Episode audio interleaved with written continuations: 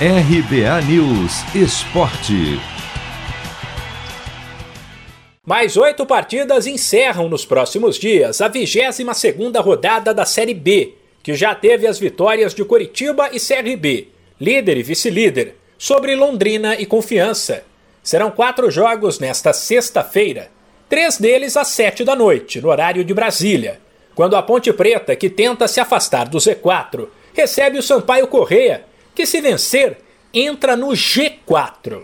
O Vasco, que voltou a vencer no fim de semana e quebrou uma sequência de três derrotas, busca embalar em casa contra o vice-lanterna Brasil de Pelotas. E tem ainda o duelo catarinense entre Brusque e Havaí.